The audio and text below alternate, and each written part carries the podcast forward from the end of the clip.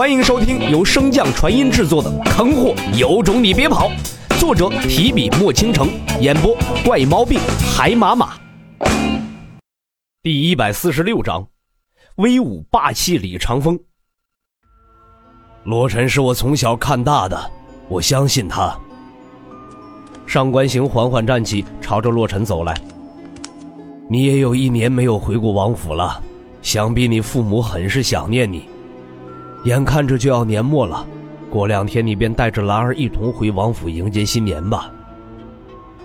不等洛尘答复，与海广亲近的大臣便出声阻挠：“国主，德不配位，还望三思啊！”父王，我也觉得妹妹的婚事还需要多加斟酌，毕竟天行国可不是靠长得好看就能带兵打仗的。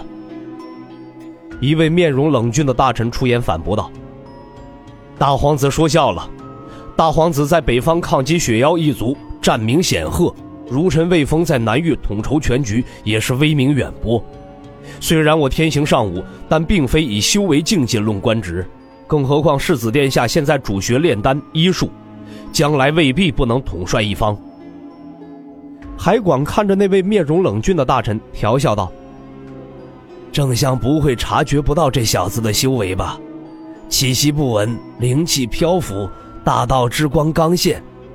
按照这样的灵气凝练程度，等他铸成道基后，公主少说也能迈入神将境了。你就不怕小两口吵架，公主一掌没收住？所以，还是境界相仿为好，对双方都有益处。哈哈哈哈哈哈！多年不见。海老弟说话还是这么刻薄。李长风豪迈的声音忽远忽近，无论是上官行还是国师夏柳，都微不可察的皱了一下眉头。发现不了，以他们的神识强度，竟然完全找不到李长风的位置。上官行朗声开口：“既然院长来了，何不现身一见？在座的各位有许多都想一睹院长真容。”别了，我怕我穿的衣服不符合规矩，毕竟也没有人带我去换衣服，我也找不到那换衣服的地方。此言一出，原先斥责洛尘的众人脸上纷纷浮现出一抹尴尬之色。仔细追究，的确是皇家的责任。夏柳淡笑道：“国主又没怪罪你这宝贝弟子，你急什么劲儿？多年不见。”难道李院长真的不下来叙叙旧？话落，李长风的身影瞬间出现在殿中，一指点向夏柳。电光火石之间，两人一触即分。李长风退至洛尘的身前站定，而夏柳仍坐在原地没有动弹。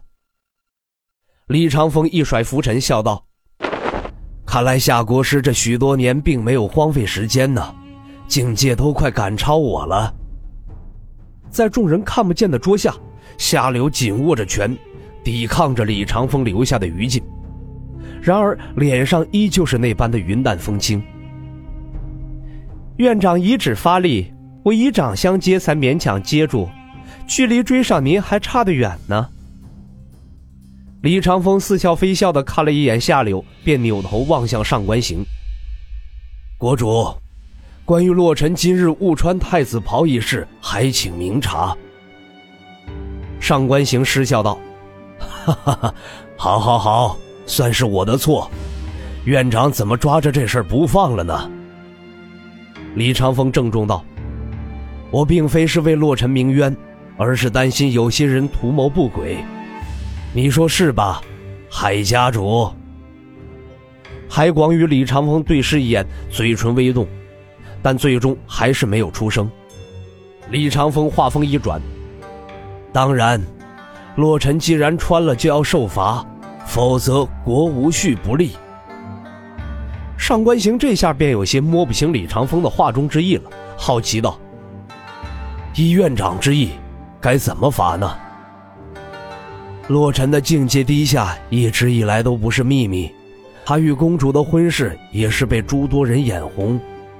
不如就顺水推舟，罚去洛尘这准驸马之名，让公主另选良人。不等上官行开口，李长风便取出了一枚六品王丹，递向上官铃兰。之前孽徒对公主名声的影响，我这个做师傅的便替他偿还了。上官铃兰完全没有想到事情会到这一步，一时间也不敢擅作主张，只能看向上官行。上官行深深的看了一眼洛尘，见他还是之前那般胆小怕事、懦弱的模样，就知道，等他自己出来反驳李长风已经是不可能了。待面色微不可察的变换几次之后，上官行这才开口：“既然如此，那你便收下吧。”待上官铃兰接过丹药，李长风便向众人告辞，带着洛尘一同离去了。望着那远去的背影，在场的众人各怀鬼胎。以海广为首的人皆是面露得意之色，海无极打量上官铃兰的眼神中也多了几分贪婪和淫邪。倾向于镇荒王的一众人，则是满脸的恨铁不成钢，都为这个世子的懦弱而气愤。上官行和夏柳的面容阴晴不定，也不知道在想些什么。上官铃兰心中松了一口气的同时，也有稍许的失落。自从得知自己将来要与洛尘联姻后的一年多时间，他一直在催眠着自己，让自己去接受洛尘。虽然现在的洛尘并不出色，甚至是有些无能，但在上官铃兰的心中，已经将他当成了夫婿对待。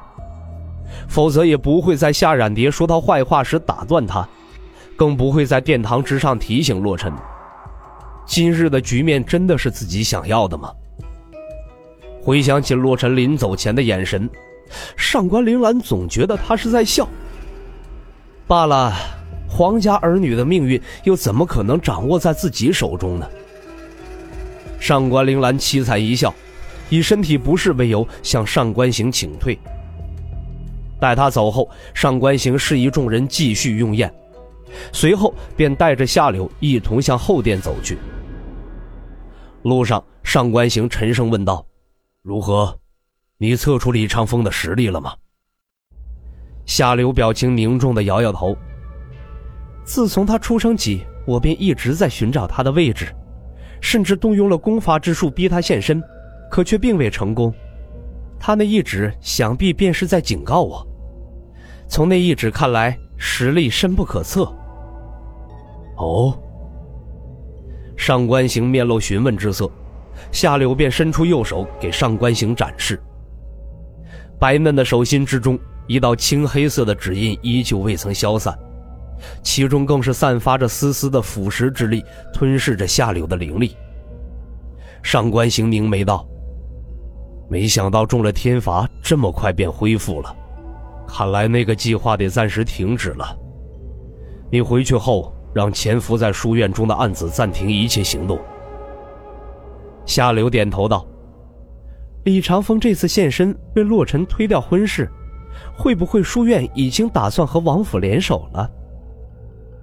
上官行脚步一顿，许久才回道：“书院应该想得清楚其中的利害关系，一旦叛变。”那数以万计的弟子，他们保不住。